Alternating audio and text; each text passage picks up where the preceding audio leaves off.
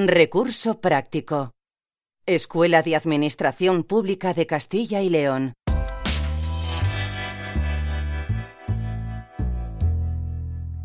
Recomendaciones en el uso de la tecnología.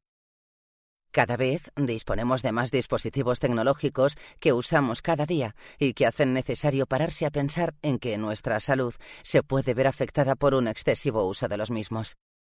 De esta forma, el objetivo de este podcast es evitar riesgos para la salud relacionados con el uso de la tecnología en cuanto a amenazas para la integridad física y el bienestar psicológico se refiere. Pero, ¿por dónde se empieza?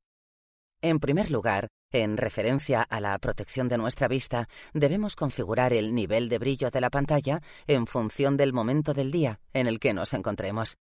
Hoy en día, los dispositivos móviles permiten configurar el brillo de manera automática en función de la luz ambiente que detectan y también incorporan un modo nocturno para evitar el daño que produce a los ojos mirar pantallas blancas en la oscuridad. Por otro lado, es recomendable configurar el tamaño de letra en tu ordenador o dispositivo móvil para no forzar la vista, además de realizar un descanso periódico.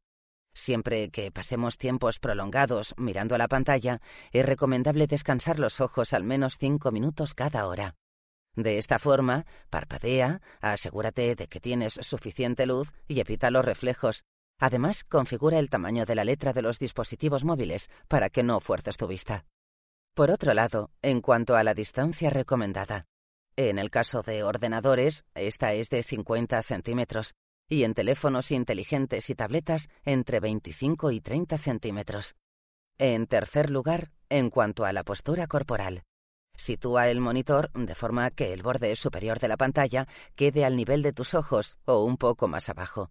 También mantén la cabeza y el cuello en posición recta y los hombros relajados.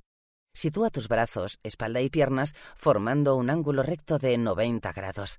Mantén los pies pegados al suelo o sobre un reposapiés. Y si utilizas un ratón al manejar tu ordenador, procura mantener las manos, las muñecas y los antebrazos en una posición neutra y cómoda paralela al plano de la mesa.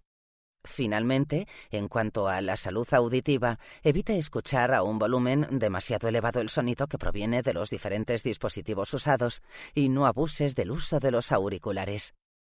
Además, un uso excesivo de las tecnologías puede llegar a crear conductas adictivas, aislamiento por pérdida de socialización, sedentarismo, estrés, ansiedad e incluso ciberacoso a través de Internet.